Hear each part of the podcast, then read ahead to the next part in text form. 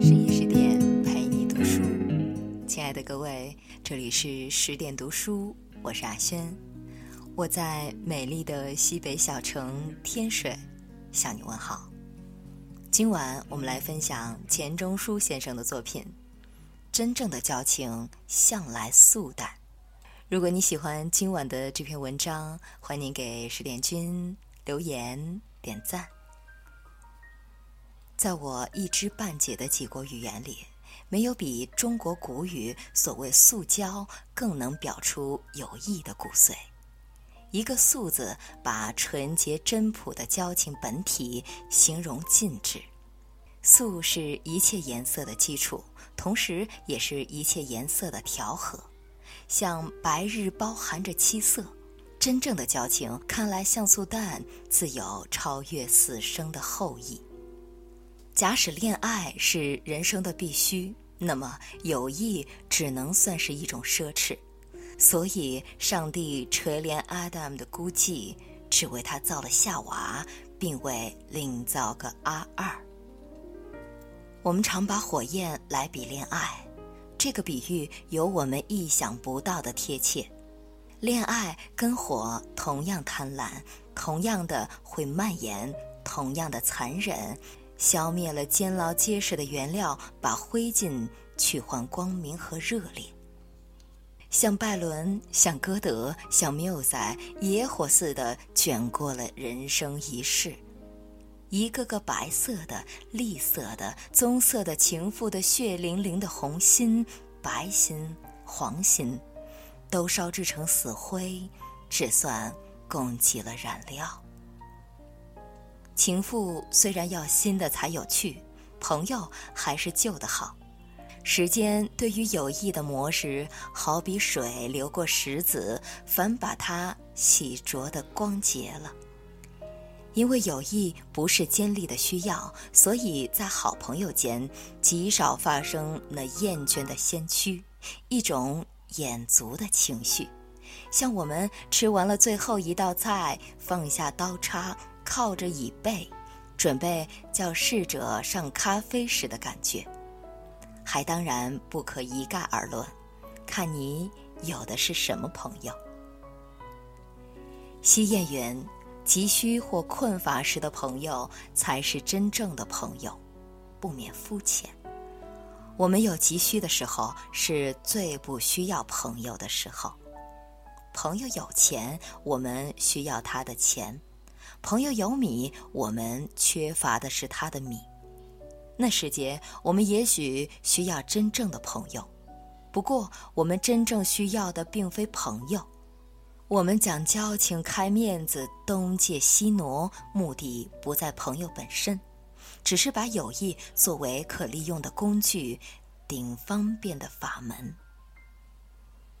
常识最知情识趣的朋友，在我们穷极时，他的风趣、他的劲爆、他的韵度，我们都无心欣赏了。两袖包着清风，一口咽着清水，而云倾听，良有清淡，渴望饥渴。即清高到没人气的名士们，也未必能清苦如此。此话跟刘孝标所谓“世交利交”的一派牢骚全不相干。朋友的慷慨或吝啬，肯否排难济困，这是一回事。我们牢不可破的成见，以为我和某人既有朋友之分，我有困难，某人理当扶助，那是另一回事。仅许朋友疏财仗义，他的竟算是我的。在我穷极告贷的时节，总是心存不良，满口亲善，其实别有作用。试看世间有多少友谊，因为有求不随，起了一层障膜。同样，假使我们平日极瞧不起、最不相与的人，能在此时帮忙救急，反比平日的朋友来的关切，我们感激之余，可以立刻结为亲友。好几年积累的友谊，当场转移对象。在困乏时的友谊，是最不值钱了，不，是最不可以用钱来固定价值了。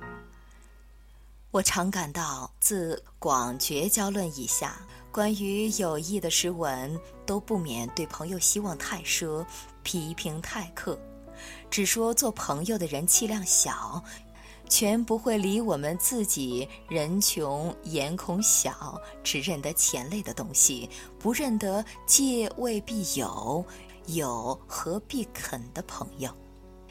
古尔斯密的《东方故事·阿三痛史》颇少人知。一八七七年出版的单行本有一篇序文，中间说：“想创立一种友谊测量表，以朋友肯借给他的钱多少定友谊的高下。这种沾光揩油的交易观，甚至雅人如张传山也未能免除。所以他要远什么？”世能容俗犹嫌傲，交会通才见不亲。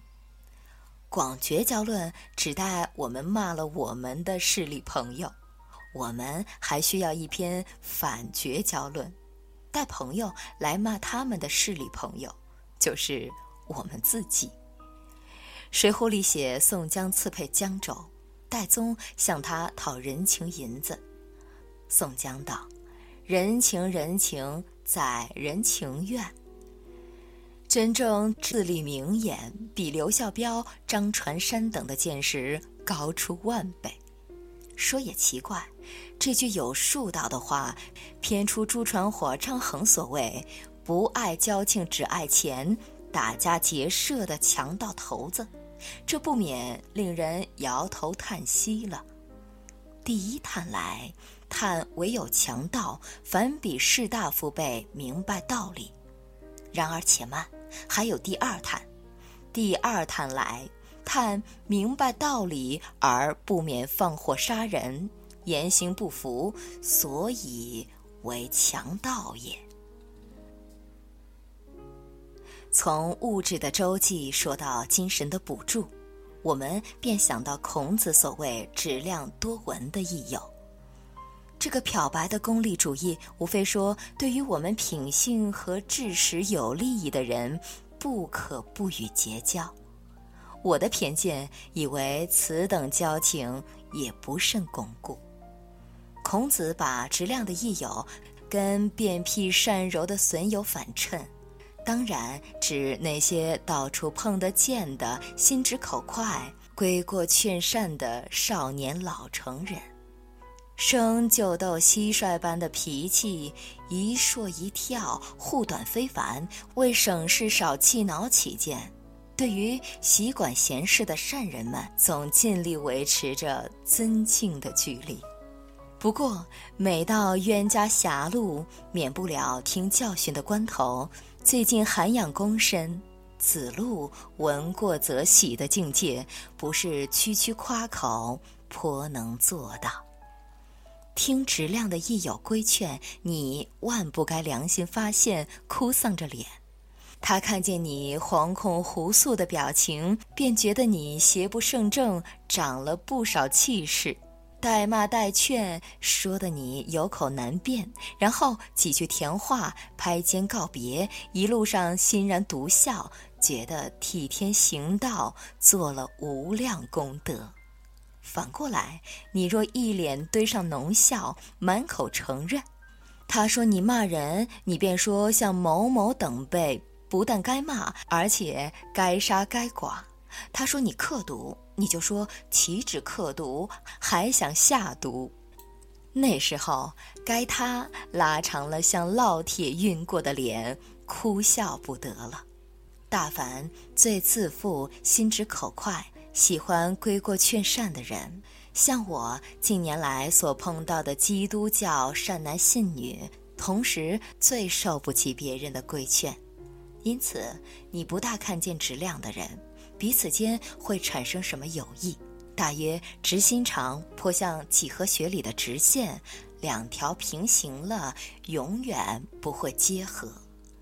多闻的益友也同样的靠不住。见闻多、己诵广的人，也许可充顾问，未必配做朋友。除非学问以外，他另有引人的魔力。德拜洛斯批评伏尔泰道：“别人敬爱他，无非为他做的诗好，去乎他的诗做的不坏。不过，我们只该爱他的诗。言外之意当然是我们不必爱他的人。”我去年听见一句话更为痛快：一位男朋友怂恿我为他跟一位女朋友撮合。生平未做媒人，好奇的想尝试一次。见到那位女朋友，声明来意。第一项先说那位男朋友学问顶好，正待集合科学方法的数说第二项、第三项，那位姑娘清冷的笑道：“假使学问好，便该嫁他。大学文科老教授里有的是官夫。”这两个例子对于多闻的益友也可应用，譬如看书，参考书材料最丰富，用处最大，然而极少有人认它为伴侣的读物。宜德日记有个极妙的测验，他说：“关于有许多书，我们应当问，这种书给什么人看？关于有许多人，我们应该问，这种人能看什么书？”照此说法，多闻的益友就是多看参考书的人。多闻的人跟参考书往往同一命运，一经用过，仿佛挤干的柠檬，嚼之无味，弃之不足惜。这并不是说朋友对于你毫无益处，我不过解释，能给你身心利益的人，未必就算朋友。朋友的益处不能这样拈金拨两的讲。真正的友谊的形成，并非由于双方有意的拉拢，带些偶然，带些不知不觉，在意识层底下，不知何年何月潜伏着一个友谊的种子。咦，看它在心里透出了萌芽。在温暖故密、春夜一般的潜意识中，忽然偷偷地增进了一个外人。哦，原来就是他。真正有益的产物，只是一种渗透了你的身心的愉快。没有这种愉快，随你如何质量多闻，也不会有友谊。接触着你真正的朋友，感觉到这种愉快。你内心的吝啬残忍自然会消失，无需说教似的劝导。你没有听过，你没有听过琼东深夜壁炉烟囱里呼啸着的风声吗？想把你胸怀间的郁结体贴出来，吹荡到消散，然而不留语言文字的痕迹，不受金石丝竹的束缚。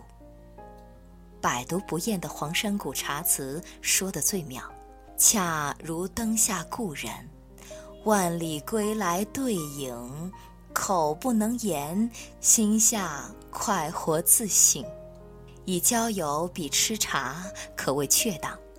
存心要交益友的人，便不像中国古人的品茗，而颇像英国人下午的吃茶了。浓而苦的印度红茶，还要方糖牛奶，外加面包、牛油、糕点，甚至香肠、肉饼子。干的、湿的、热闹的，好比水陆道场，胡乱填满肚子完事。假使友谊不淡而腻，那就是恋爱或者柏拉图式的友情了。中国古人称夫妇为逆友，也是体贴入微的眷侣。外国文里找不见的，所以真正的友谊是比精神或物质的援助更深微的关系。亲爱的朋友们，今晚的分享就到这里了。再次感谢作者的美文，感谢你的守候，感谢你的聆听。在文章的结尾，想告诉大家一个好消息。十点读书开放了一座免费开放的成长图书馆，十天陪你听本书，想和你一起在阅读里遇见更好的自己。在这里，既有解忧杂货店、肖申克的救赎、简爱这样影响全世界的经典名作，也有自控力、非暴力沟通这样的职场实用宝典。免费开放十天，陪你听本书。如果你有兴趣，欢迎搜索关注微信公众号“十点读书”，进入成长图书馆，跟我一起阅读好书，成为。更好的自己。如果你喜欢今晚的这篇文章，欢迎给十点君留言点赞。更多好文，欢迎关注微信公众号“十点读书”。我是阿轩，我们晚安。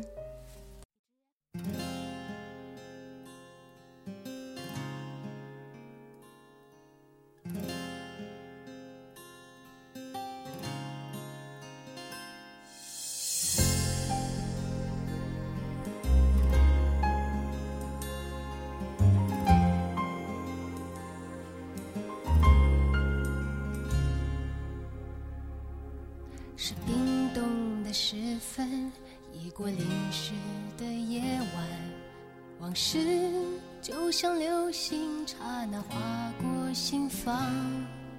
灰暗的深夜，是寂寞的世界，感觉一点点苏醒，一点点撒野。你的爱已模糊，你的忧伤还清楚。我们是流浪这座夜的城市，彷徨着彷徨，迷惘着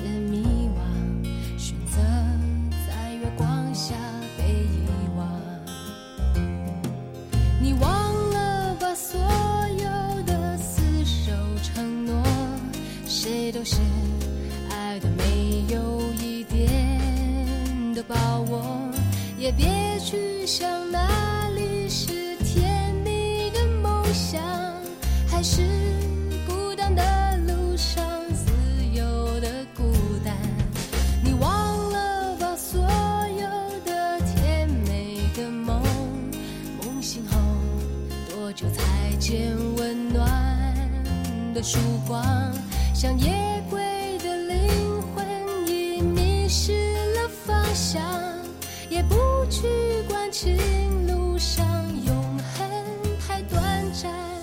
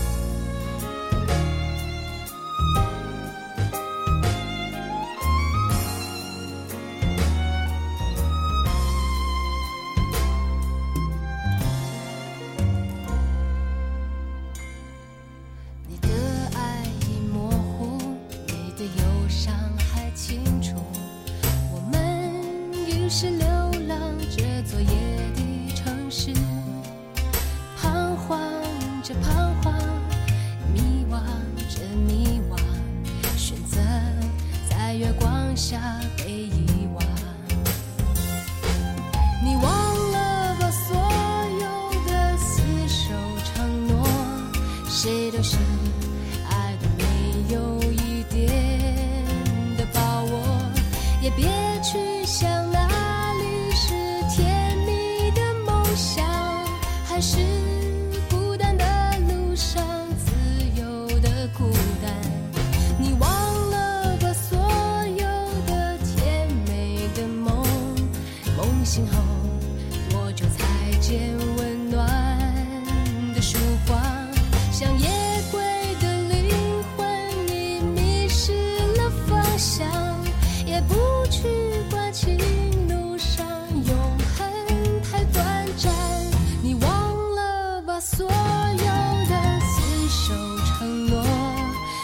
就是